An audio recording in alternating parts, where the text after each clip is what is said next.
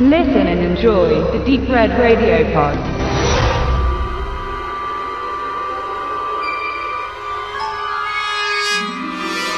Der sagenumwobene rumänische Fürst Vlad III. Draculae ist seit Bram Stokers weltliterarischer Erzählung eine der beliebtesten Figuren, die der Film für sich entdeckte, um Angst und Schrecken im Publikum zu verbreiten. Schon früh fand er den Weg in die Lichtspielhäuser oder Jahrmarktkinos und die Stummfilmversionen von Friedrich Wilhelm Murnau und Carolee Leitay legten in den frühen 20er Jahren den Grundstein für ein lukratives Franchise. Im Jahr 1897 erschienenen Roman Dracula beschreibt Stalker das grauenhafte Wesen des Vampirs als hässliche Ausgeburt. Ein Bild, das bereits kurze Zeit nach den ersten beiden Filmen in Broadway-Stücken gänzlich geändert wurde. Bereits da trat der ungarische Schauspieler Bela Lugosi als Fürst der Finsternis auf und etablierte das Bild des charmanten Herren im Gehrock, bis er diese Variante dann 1931 im Universal Klassiker auf der Leinwand manifestierte. Wenn man alle bekannten Darsteller nachmacht, Schreck, welcher wohl der furchteinflößendste aller Dracula-Minen bleibt, betrachtet, so sticht einer äußerlich doch sehr heraus. Frank Langella darf wohl zu den Schauspielern gezählt werden, der selten mit seiner Dracula-Darstellung in Verbindung gebracht wird. Christopher Lee, Gary Oldman oder Bela Lugosi bleiben die Spitzenreiter. Er gilt nach verschiedenen Kritikern als attraktivster Dracula der Filmgeschichte und wirkt tatsächlich wie ein Schöngeist, der allerdings auch seine schaurigen Seiten eindrücklich vorzeigen kann.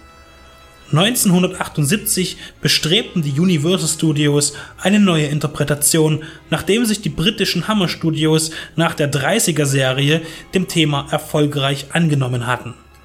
Als Regisseur verpflichtete man John Badham, damals noch neu in der Traumfabrik. Sein einziges Kinostück war zuvor der erfolgreiche und heute wie damals sehr populäre Tanzfilm Saturday Night Fever, der John Travolta zum Star machte. Später wurde er zu einem gefeierten Inszenator, der häufig im Actionbereich sein Lager aufschlug und das mit Filmen wie Das fliegende Auge oder Codename Nina erfolgreich feiern konnte. Die Geschichte des Romans wurde leicht verändert, besonders was die handelnden Personen angeht. Ihre eigentlichen Rollen wurden teilweise vertauscht oder erhielten andere Charakterzüge. Das wird jedoch nur denen auffallen, die das Buch gelesen und verinnerlicht haben. Der Grundfaden bleibt erhalten. Dracula reist nach England, um neue Weidegründe zu erschließen und lässt sich in einem moderigen Schloss nieder. In unmittelbarer Nachbarschaft verliebt er sich in die Tochter des Wissenschaftlers Van Helsing und macht sie mittels eines Bisses in den Nacken zu der seinen. Dracula möchte aber viel mehr und Helsing erkennt als erster das finstere Vorhaben des Blutsaugers. Er beginnt einen unerbittlichen Kampf gegen das überlegene Monster mit den langen Eckzähnen. Die langen Zähne sieht man genau wie bei Lugosi übrigens nicht in Badhams Version. Dies war bis dahin nur Lee vergönnt. Der britische Filmemacher bleibt in seinem frühen Werk klassisch und konnte sich allerlei talentierter Mithelfer versichert sein. Gilbert Taylor, der vorher bei Star Wars oder Hitchcocks Francie hinter der Kamera stand, arbeitet flüssig und fängt jede Szene optimal ein. Besonders die Momente im alten Schloss sind hier hervorzuheben, was gleich zu der großartigen Ausstattung führt, die ein weiterer Hauptdarsteller ist. Eingefasst in traumhafte Fotomontagen präsentiert sich auch der Hintergrund als wahres Meisterwerk. Das Setting ist stimmig und versprüht den Glanz alter Zeiten und bleibt dem Universal Look treu.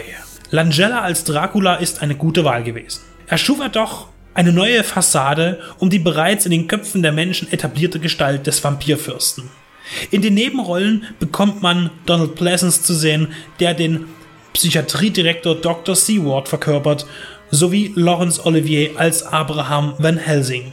Pleasance wurde zuerst die Rolle des Van Helsing angeboten, der diese aber ablehnte, da er meinte, die Person hätte zu viele Ähnlichkeiten mit seinem Dr. Loomis aus Halloween, die Nacht des Grauens. Dracula von 1979 ist ein sehenswertes Remake mit vielen beeindruckenden Tricksequenzen, wenn auch manche als überaltert zum Lachen führen können. Langella beweist sich als würdiger Dracula und die Gesamtstimmung des Universal Gothic Horrors ist charmant und herrlich schaurig.